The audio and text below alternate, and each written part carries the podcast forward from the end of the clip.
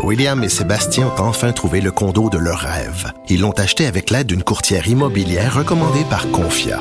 Parmi les courtiers qui leur ont été proposés, William et Sébastien ont choisi de faire affaire avec Hélène. Elle connaissait bien le quartier et d'emblée, elle a compris leurs besoins. Ça a tout de suite cliqué. Mais quand même pas autant qu'entre William et Sébastien. Confia, on se dédie à l'espace le plus important de votre vie. Confia fait partie d'Espace Proprio, une initiative de Desjardins. Le, commentaire de Danny Saint-Pierre, un chef pas comme les autres. Salut Danny. Salut. Mon Dieu, t'es pas là. non, je suis pas là. Pas habitué. Euh, tu veux me parler euh, du plus récent texte de Sylvain Charlebois? Ben, Sylvain.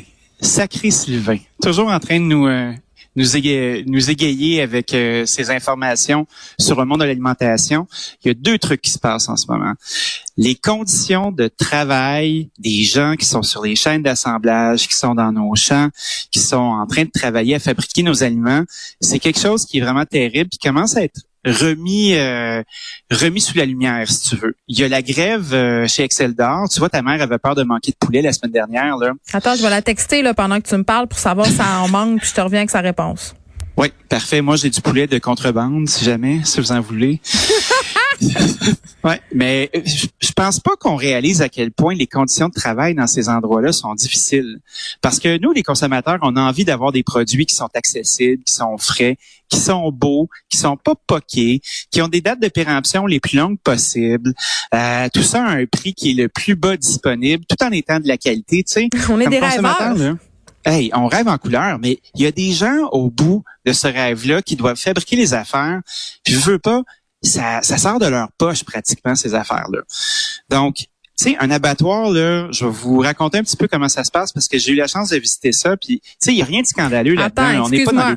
Tu me dis j'ai eu la chance de visiter un abattoir. Tu trouves que c'est une chance? Moi, c'est le dernier endroit du monde où j'aurais envie d'aller, il me semble. Ben, étant un acteur de l'alimentation, puis étant un chef cuisinier, puis euh, un consommateur, tu sais, je- j'essaie de me faufiler partout où il y a de la fabrication alimentaire parce que ça m'intéresse. Parce que souvent, l'industrialisation, on la démonise. On, on a toutes sortes de vidéos de la PETA, puis des groupes euh, de pression antispécistes qui vont euh, qui vont souvent trouver des vidéos terribles à, à mettre de l'avant qui sont probablement arrivées. Puis je je remets aucunement ça en doute. La cruauté animale, c'est inacceptable. Ça n'a pas sa place. Mais force est d'admettre que dans, dans les abattoirs, ça te prend des animaux qui sont en santé. Parce que l'animal, quand tu le reçois, il faut qu'il soit en forme. Puis après ça, quand tu le processes au travers de la chaîne euh, ben de un de du fait de le tuer pour être capable ensuite de le transformer, puis de le découper, puis de le, le mettre dans des contenants qui vont être acheminés dans nos supermarchés, ben plus les bêtes sont en forme, plus on a pris soin des bêtes, plus c'est rapide, plus c'est efficace, plus la qualité va être au rendez-vous. Ceci dit, Attends, quand attends, Dani, je t'arrête un peu. Je- moi, je fais tout le temps la joke. euh, bon, tu vas me dire que c'est une joke un peu macabre là, à mon chum. mais je dis tout le temps, achète pas du poulet torturé ou du veau torturé parce que moi, je trouve que la viande traumatisée, ça goûte. OK, ben moi je pense que il y a des techniques d'abattage, puis il y a des, euh, des élevages, puis des abattoirs à échelle humaine. Puis après ça, ben il y a de la, il y a du méga abattage, puis il y a du méga élevage. Puis ça, ben c'est pour correspondre à tous les portefeuilles qui sont en place. C'est quand tu as les moyens de t'acheter euh, un veau qui avait un nom, puis tu peux acheter le demi-veau, puis le mettre dans ton congélateur, puis faire comme OK, euh, j'ai fait ce geste citoyen et conscient là, euh, et puis je respecte toutes les parties, je vais apprendre à cuisiner chaque bouche qu'au museau.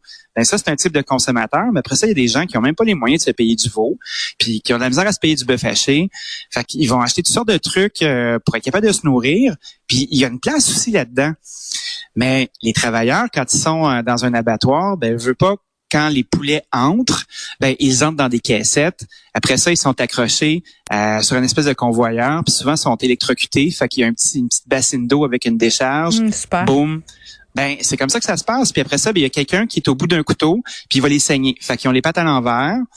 Euh, il les saigne, puis après ça, ben là, il embarque sur la chaîne euh, de montage. Fait que là, tu quittes un endroit qui est très, très froid. On embarque dans un endroit qui est très, très chaud parce que ils doivent être plumés, ces animaux-là. Puis après ça, une fois qu'ils sont plumés puis qu'ils sont propres et calibrés, ils se retrouvent dans différents endroits, comme des sillons, un peu comme un manège, mais vraiment macabre, comme tu disais un peu plus tôt, où on va avoir des poulets qui sont entiers, des poulets qui vont être attachés, des poulets qui vont être débités. Mmh. Euh, hey, Danny, j'ai une idée. J'ai vraiment une bonne idée. Je pense que si on veut qu'à l'échelle planétaire, on diminue notre notre consommation de viande, justement, on a juste à montrer ça, le manège morbide. Je pense que ça va nous calmer un peu sur le T-bone ah, tous les repas.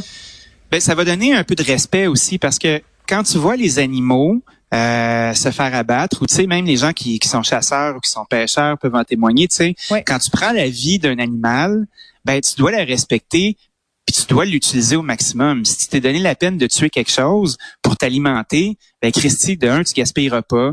Euh, son geste est hyper conscient, tu y penses. c'est sûr que c'est rough, mais c'est une maudite belle leçon de vie parce que on est des on est des omnivores.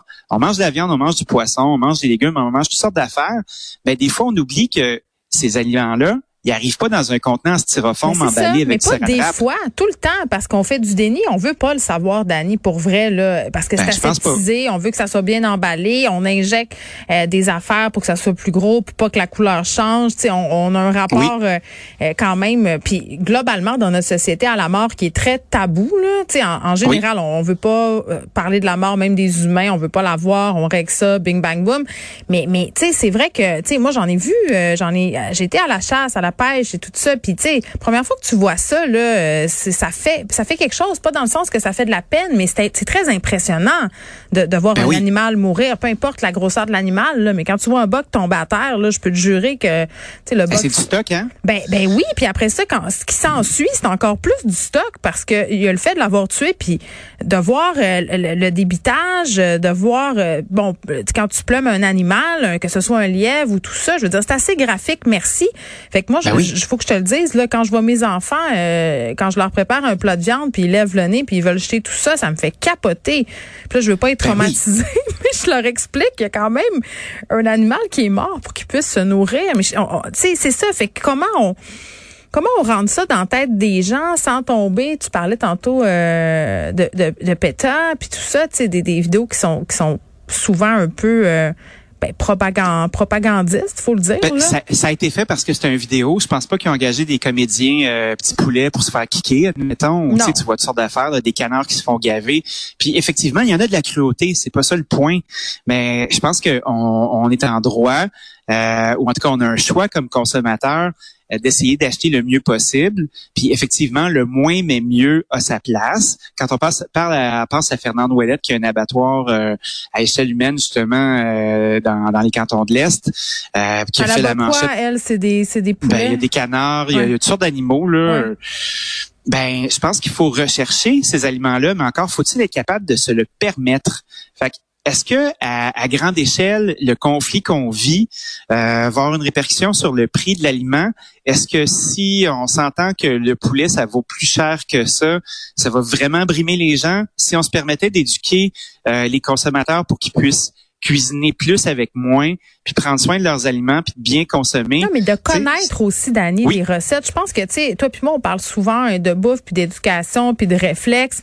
C'est parce que le réflexe facile, puis moi, je, je l'ai super beaucoup, ce réflexe-là. -là, c'est rare que je mange un repas où il y a zéro viande. C'est vraiment très, très rare. Ben, Pour de vrai. Même ici. Bon, puis on n'est pas des gens euh, euh, qui sont en manque de moyens culinaires. Là. On a des idées, on sait cuisiner, on a des moyens financiers pour se payer des bons produits puis malgré tout ça, on revient toujours à notre réflexe de base qui est la viande. Puis tu sais, euh, quand je suis allée en Inde, euh, c'est le seul pays où je me suis dit, hey, je pourrais devenir végétarienne, il n'y en aurait pas de problème parce que c'est tellement bon, c'est tellement, il y a quelque chose dans, euh, puis je parlais aussi avec une militante végane, je pense que c'était l'année passée, l'autre d'avant à l'émission, puis je disais, tu sais, au lieu de, de, de tabler sur la, la culpabilité des gens puis de les shamer parce qu'ils aiment puis qu'ils mangent de la viande, pourquoi on l'a puis de présenter les recettes véganes puis les recettes végétariennes comme étant une substitution. Pourquoi on fait pas juste rendre, dire au monde que c'est bon puis essayer d'apprendre des, des, recettes qui sont pas des copies là, des recettes car carnistes qui sont des, des recettes en soi qui existent puis qui sont délicieuses? Moi, je pense que ça va passer par là.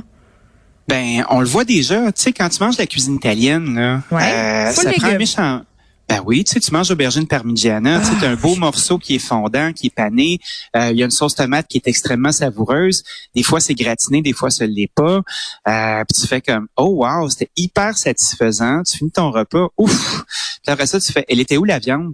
Tu sais, la plupart des plats de pâtes, c'est ça aussi, Oui. où ils vont utiliser le gras euh, de, la, de, la, de la guanciale, de la joue, de la poitrine pour faire quelque chose qui va être délicieux. Puis c'est un peu comme dans quand tu regardes la cuisine en Asie, Mm. ben souvent la viande va être là pour assaisonner l'ensemble du plat. Ouais, c'est pas le, Ce sera le- pas, euh, c'est ça, c'est pas cœur. le highlight. Ben c'est ça. Puis on a vu poindre des restos euh, de plus en plus où c'est- on a les restos sur le légume. Moi j'appelle ça de même. Ben Ou oui, les- comme l'Evan Madison Park euh, à New York tout, tout récemment, grande table mondiale euh, qui a choisi de faire ça. ça. Ben c'est ça. Puis là, là, on a des nouvelles de ma mère. Là, elle dit qu'elle a stocké du poulet euh, tout en prenant soin d'en laisser aux autres. Et elle dit aussi qu'une fois, elle a vu un gros bœuf suspendu par les pattes avoir un coup de marteau dans le front euh, parce qu'elle Oui. s'occupait euh, de faire un, un contenu dans un abattoir. Ma mère est expert en sinistre avant. Elle dit qu'elle n'a pas dormi Oui. pendant un mois. C'est vrai que c'est impressionnant. tu sais. Puis c'est vrai que si on savait ça, puis tu sais, pour revenir à, à ton affaire de, euh, de, de plat qui qui met pas la viande comme highlight du plat,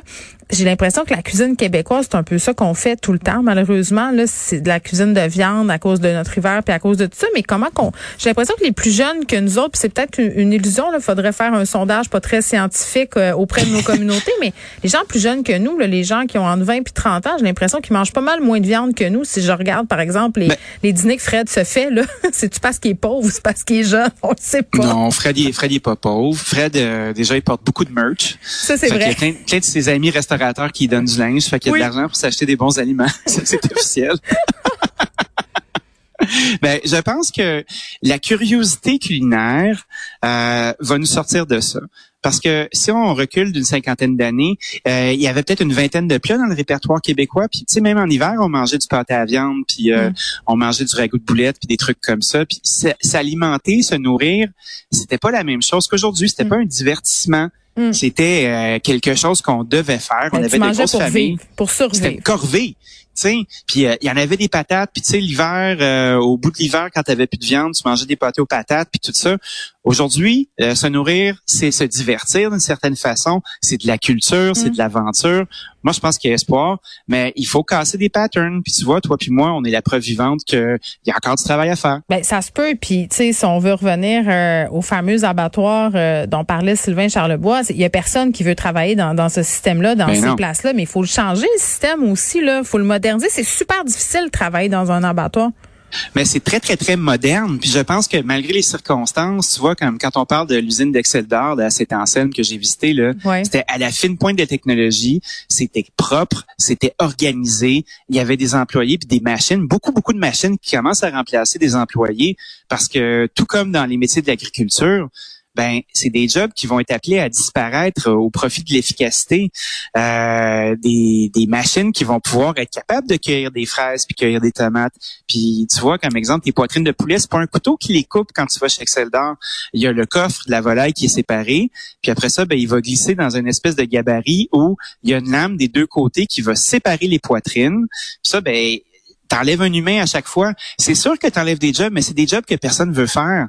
Donc, Mais ça nous sonne pas une que ça- cloche justement qu'il y a personne qui veut aller travailler dans ces usines euh, de mort là finalement. Tu sais, c'est c'est ça. Ben, c'est sûr, mais en même temps, euh, on s'alimente comme ça, puis on est les premiers à être excités quand il y a un restaurant de poulet frit qui ouvre, Ça, en tout cas vrai. pour ma part. Là. raison. Donc, on va continuer à utiliser ça. Puis comme Sylvain euh, nous parle souvent, euh, le futur de l'agriculture se passe par la modernisation des équipements pour qu'on puisse avoir des emplois de qualité pour des gens qui vont être capables de justement utiliser ces équipements-là, les concevoir, euh, les rendre plus efficaces, puis nous rendre compétitifs parce que le prix de l'assiette ne changera pas. Les gens commenceront pas à s'inventer de l'argent pour être capables de mieux s'alimenter. Le budget de, la- de leur alimentation est souvent contingenté, puis c'est un problème de riche notre affaire. Toutes les affaires qu'on nomme, le- les belles viandes bien élevées, bien abattues, les fromages d'ici, blablabli, blablabla, c'est une infime portion de la population qui peut se le permettre. Je pense que l'automatisation de certains processus vont aider à la fin. Merci Dani. Merci beaucoup. Salut. Bye.